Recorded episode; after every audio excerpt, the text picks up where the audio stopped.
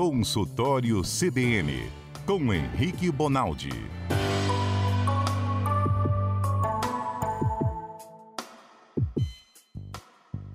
Doutor Henrique Bonaldi, boa tarde. Ei, Patrícia, boa tarde. Boa tarde a quem nos escuta, ao Pedro, a todo mundo aí. Olha só, estamos fazendo uma pesquisa aqui com os nossos ouvintes no Instagram e no Twitter, perguntando se eles estão sentindo falta do banco da escola, já que hoje começa a aula para muita gente, até semana que vem muitos alunos voltam para as salas de aula. Aí eu resolvi perguntar para o senhor também, doutor, só sente falta da época de estudante? Mas eu tenho que falar a verdade, Patrícia? Tô brincando. Eu sinto, porque junto com o banco da escola vem aquela sensação de, de não responsabilidade, né, Patrícia? Uhum. Que era muito uhum. bom, né? Era só voltar para casa e estudar, né? Agora é difícil, agora é mais, é mais difícil. Estudar Mas e brincar, não, né? Eu não tenho esse saudosismo todo, não. Eu acho que cada época da vida da gente, a gente tem que viver ela pleno, assim, ó, com vontade de viver ela. Tá certo, tá explicado então essa maior parte do pessoal aqui no, no, no Twitter que não sente a menor falta do banco de escola. Essa é a é sua versão, mesmo. pode ser a versão deles também. Obrigada, viu, doutor? Agora vamos lá. É, a gente, inclusive, já falou nessa, nessa terça-feira e nos próximos dias vai continuar contando a história desse rapaz lá de Guarapari que acordou com a barriga é, com um corte profundo, é, claro, né, seus órgãos internos expostos, está internado no hospital. Muito se falou, se especulou, ele até hoje pediu em rede social para que as pessoas parem de comentar e soltar boatos a respeito dessa história, de que ele teria perdido parte do intestino ou intestino, enfim. E aí levantou-se essa dúvida, né? Será que uma pessoa consegue viver sem o intestino? E a gente traz também para essa discussão aquelas pessoas que muitas vezes têm doenças graves, até mesmo um câncer no intestino, precisa tirar um pedaço do intestino grosso, do intestino delgado.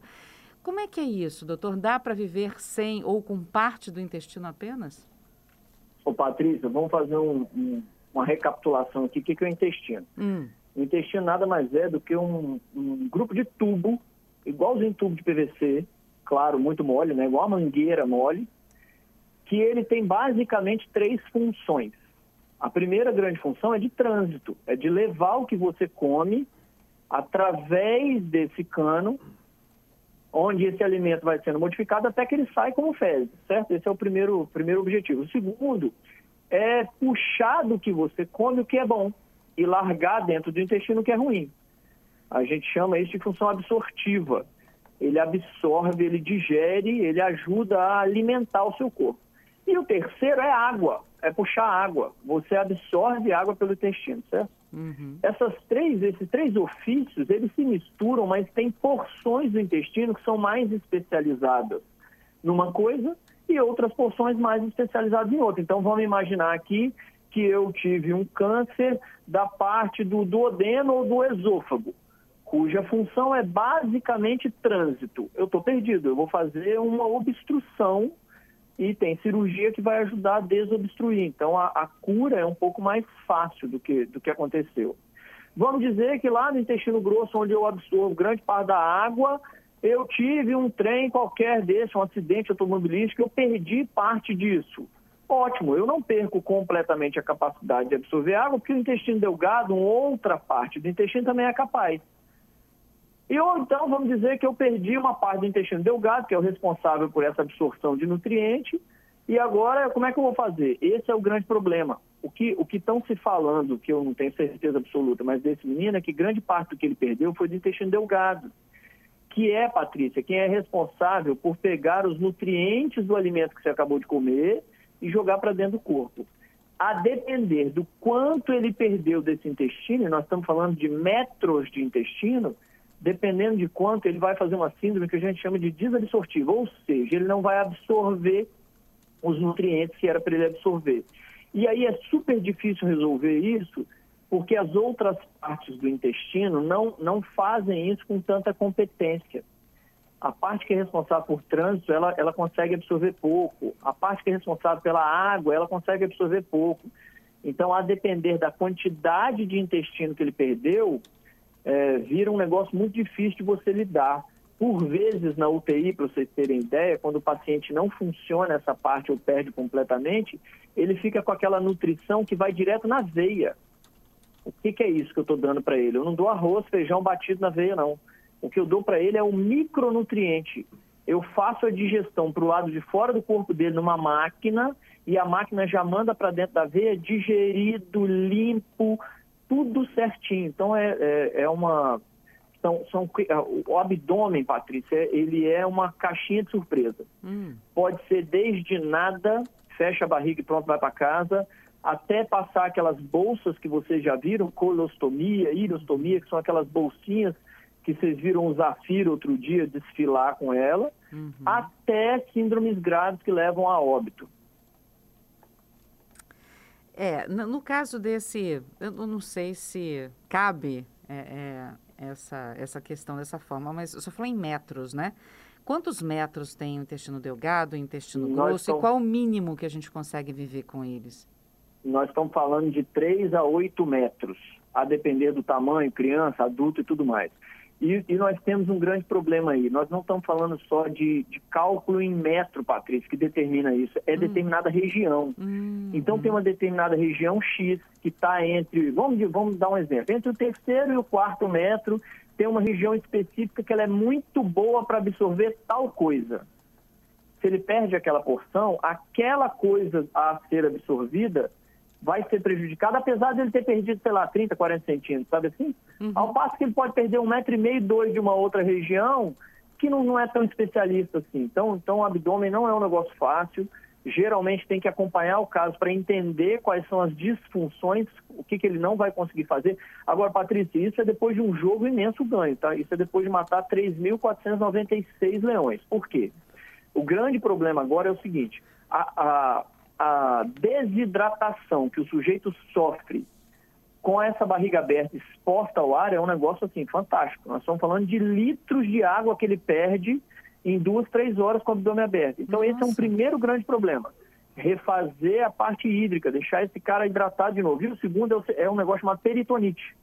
O que, que é isso? O abdômen é envolto por uma carapaça que é uma carapaça que protege o abdômen. É por isso que a mulher grávida, ela consegue distender mais o abdômen e voltar. É por isso que a gente aguenta ter aquele abdômen distendido por gases.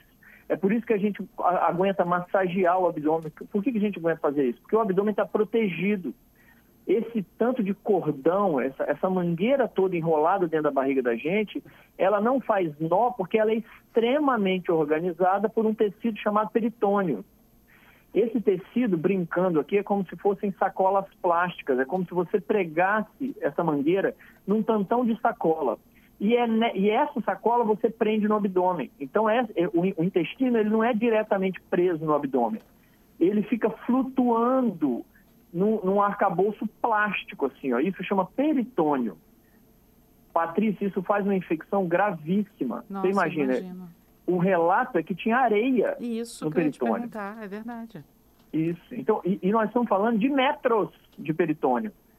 Dentro de uma cavidade que, além de não ter micróbio, não tinha ar, não tinha água, não tinha nada. Era uma, é, é uma cavidade completamente limpa. Agora, para vencer isso aí, é, um, é uma catástrofe. Hum. Os pacientes com peritonite grave ficam, às vezes, meses no hospital para conseguir vencer isso tudo. Então é uma, é uma condição muito severa, muito grave, que ainda vai dar muito é, que procó, como diz minha mãe. A sorte é que ele é um moleque muito novo e tem oração atrás de oração atrás dele para ele conseguir sair dessa bem. Mas, mas a condição atual já é grave. Depois que resolver o atual, é que nós vamos olhar e falar o que, que ele está absorvendo, o que, que ele não está absorvendo. É porque enquanto isso ele está medicado, ele está tendo hidratação venosa, minimamente está tomando um soro, esses, esses nutrientes que ele precisa, o hospital, né, a internação está ajudando de alguma forma, né? Provavelmente, uhum. inclusive ele deve estar, tá, eu não tenho certeza, mas nesse tipo de caso, ele fica em dieta que a gente chama de dieta zero, que é isso? Não come. Eu faço nutrição de uma outra forma. Ou ele não come, ou eu passo uma sonda para depois da lesão do intestino. Então, sei lá, eu tive uma lesão depois, de, entre 50 e 70 centímetros eu tive uma lesão. O cara pega uma sonda de um metro e meio e alcança um ponto depois da lesão para fazer nutrição. Isso também existe. Mas no caso dele, provavelmente ele está com uma nutrição, que é essa nutrição na veia, dos micronutrientes. Entendi. Nossa, e o estômago deve é, reclamar, é, não bate uma Severo, fominha, severo. Não. Abdômen, abdômen, Patrícia, é assim, ó. Apendicite. Fui para o hospital, operei em 30 minutos, voltei para casa outro dia de manhã, minha vida... É, é verdade, tem isso no abdômen? Tem isso no abdômen. Ah, fulano de tal teve uma gravidez, não conseguiu expulsar a criança pelo, é, pelo canal vaginal, parto normal, precisou fazer uma cesárea. Fez uma cesárea, 12 horas depois estava em casa. Tem isso abdômen? Tem isso abdômen. Mas tem quem fica três meses com a barriga aberta, isso, as doutor? vísceras expostas, também tem, Patrícia. Porque aquilo, quando resolve dar problema, é muito tecido. A quantidade de tecido que eu tenho lá dentro, nós estamos falando de metros de mangueira dentro da sua uhum. barriga, para você ter ideia. Então, tem que cuidar, abdômen é um negócio sério. Pois é, é a gente está falando do caso do rapaz, que a gente já sabe, foi, de alguma forma, ele foi é, é, cortado, né? Agora, que outros problemas poderiam fazer a pessoa, por exemplo, ficar meses com o abdômen aberto no hospital, doutor? Há vários, desde causas externas como essa, ou ele foi agredido, ou cortou, ou fez uma cirurgia, ou um trauma, por exemplo, bateu de, de carro, o trauma, é, existe isso, Patrícia, a força do impacto do carro, ela quebra uma mangueira dessa, ela poca, ela estoura uma mangueira dessa. E aí, lá dentro do intestino, Lá pelas tantas não tem alimento, eu tenho fezes. O uhum. alimento vai se transformando em fezes. Uhum. E nas fezes, muita bactéria. Isso cai dentro da cavidade e eu tenho que abrir a cavidade para lavar. Literalmente para lavar. Tem cirurgia que usa 20, 30, 40 litros de soro só para lavar a barriga do cara. Nossa. Então, essas condições. E as outras condições são infecciosas, né? O cara que fez uma colecistite, o cara que fez uma apendicite, o cara que fez uma pancreatite. Cada it dessa, it é um sufixo que a gente usa na medicina para acusar inflamação. E esses são os órgãos, né? Pâncreas faz pancreatite. E assim vai. E cada it dessa que ele tem no abdômen, se eu não controlar ela com tratamento que a gente chama de conservador, antibiótico, repouso, exame, passa isso, passa aquilo, ele pode fazer uma de uma monta tal que eu tenho que abrir a barriga para limpar com aquela quantidade de pus que fica por conta da infecção. A gente tem aqui a participação da Sara, doutor. Ela diz que ela faz parte de um grupo de pessoas que vive sem uma parte da vesícula e do intestino. E ela diz que ela tem que fazer suplementação. Isso aí. Lá pela santa a gente vai descobrir o que, que ele não absorve. Ah, ele não absorve tal coisa. Então eu vou ter que dar essa coisa de um jeito diferente, de um jeito que consiga ser absorvido. Isso é super comum. E vou te falar mais, para quem está passando por isso e está nos escutando, não é hora de desespero. É hora de, de reza, oração, confiança e olha para frente, não desiste não. Por quê, Patrícia? Porque depois que o sujeito coloca aquelas bolsinhas, como a gente viu os afios desfilando, a vida do cara volta praticamente ao normal. Então, quem tem doença abdominal severa, está passando por isso, operou, está preocupado, vai operar amanhã e está me escutando. Entre para cirurgia de, de nariz em pé, confiante. Porque hoje a medicina está numa tecnologia tal que as condições, graças a Deus, fazem com que você viva normalmente. Levanta e vai trabalhar dirigindo seu próprio carro, pegando uhum. seu próprio ônibus, fechou? Fechou. Ah, ah, é, eu até pergun é, queria perguntar também sobre a questão do câncer de intestino. E o Pedro lembrou bem aqui a Hebe Camargo, que morreu de câncer no peritônio. Então, é. o câncer também deixa a, situação, a, a pessoa numa situação muito difícil nessa questão, né? É, você imagina, é, vamos fazer um comparativo aqui, só para a gente viajar na maionese aqui, Patrícia. Não sei nem se dá tempo, mas vamos nós. Vamos Sabe bandeirinha, bandeirola de fé junina? Sei. É aquilo ali, ó. A bandeirinha é o peritônio. Uhum. O, o, fio do barbante é o seu intestino. É claro que ele não tem aquela grossura do fio, ele tem uma grossura mais ou menos de uma mangueira mesmo de jardim. Uhum. E aquela bandeirinha, eu prego ela na, na parede, então é como se fosse invertido. Ao invés de eu pregar o barbante e deixar a bandeirola voando, eu prego a bandeirinha e deixo é aquilo ali. Entendi. O câncer de peritônio, Patrícia, acomete todas as bandeirinhas. Você imagina, nós estamos falando de metros, um negócio super difícil de tratar. Por isso que todo mundo que tem qualquer sinal sintoma de câncer, a gente na medicina fica desesperado para o cara voar no hospital quanto mais cedo possível. Porque quanto antes eu descubro, eu descubro numa bandeirinha só, ao invés de descobrir em metros de bandeirinha. Hum, olha que está rendendo aqui participação dos nossos ouvintes, essa, essa questão aí do, do, do intestino. A Sara está falando que ela tem má absorção de B12. É, o Alex aqui perguntando como é que é a operação de vesícula. É uma operação rápida? A operação de vesícula? Isso.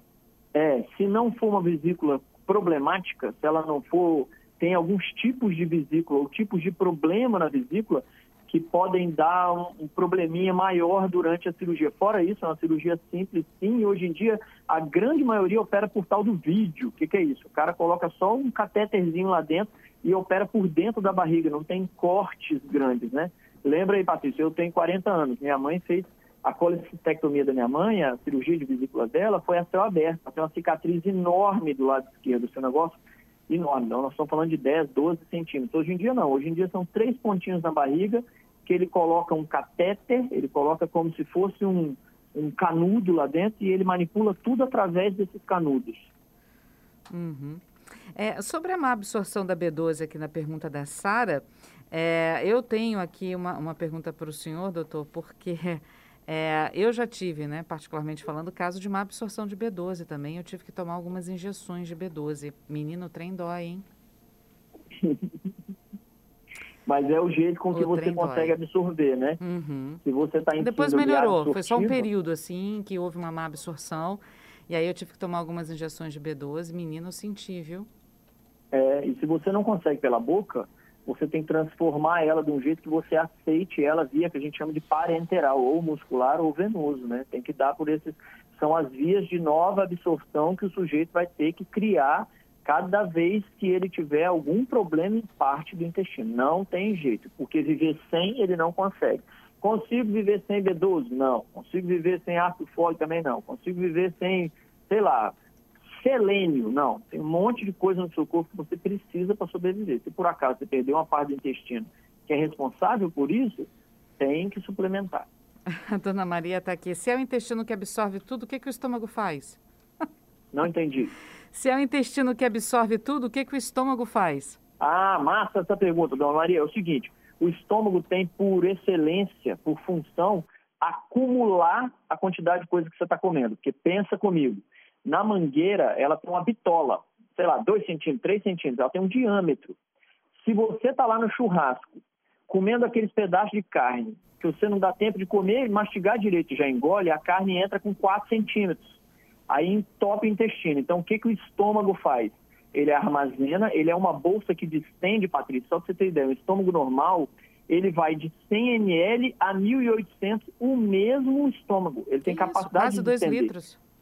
É, aí ele fica, ele tem estômago de obeso severo que tem 4, 5 litros de estômago. É um negócio que, ele é um tecido, ele é uma sacola que consegue distender. Ele é igual uma bexiga de, de encher, balão de encher festa.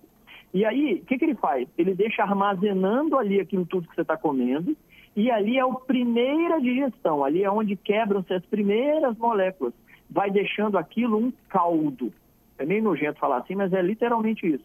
Quando ele passa para o intestino, que é a primeira parte que ele passa chama duodeno, esse duodeno ele é até meio bruto ainda, ele é meio mais forte para ele dar conta de descer uns pedacinhos de coisa ainda que não vai dar tempo de digerir tudo no estômago.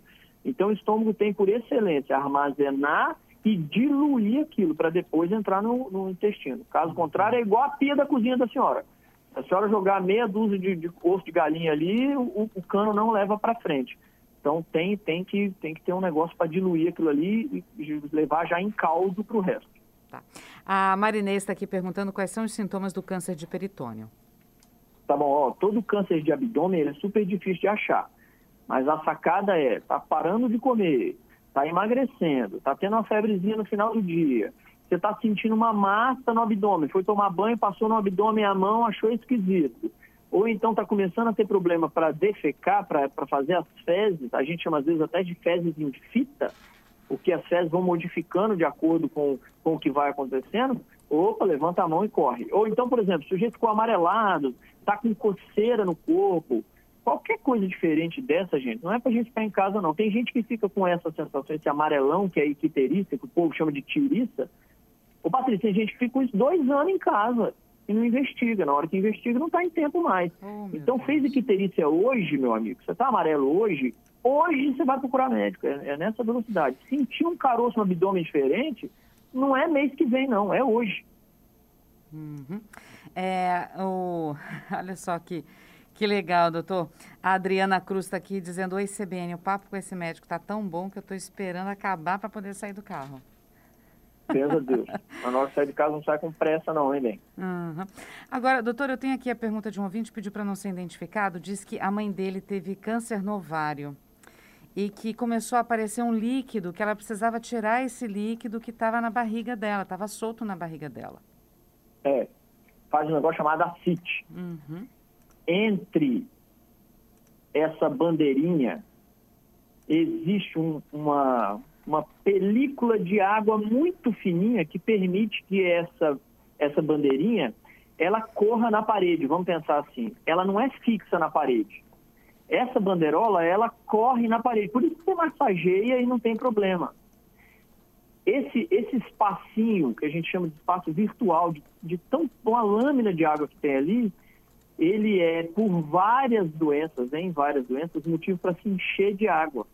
E aí vai separando a parede da bandeirola. Vai separando o peritônio da parede do abdômen. Isso chama ascite. Isso é muito comum em doença câncer de câncer, isso é muito comum em doença hepática do fígado. E aí, nessa hora, começa a ficar tão desconfortável aquela barriga d'água que a gente tem que tirar aquilo, drenar. E, e, infelizmente, quando a gente chega nesse ponto de só ter que drenar e não resolve o problema, geralmente é uma doença que está avançada. Uhum. Doutor, eu queria olha, continuar conversando com o senhor, porque não param de chegar perguntas, mas infelizmente nosso CBN cotidiano está chegando ao fim. Vamos deixar para segunda-feira, para terça-feira que vem, tá bom? Tá bom, eu também adoro conversar com vocês. Eu já falei para os meninos aí, né? Sou mais feliz. que bom. Até terça-feira que vem, doutor Henrique. Obrigada mais uma vez, viu? Em nome dos nossos ouvintes. Tchau, gente. Fique com Deus.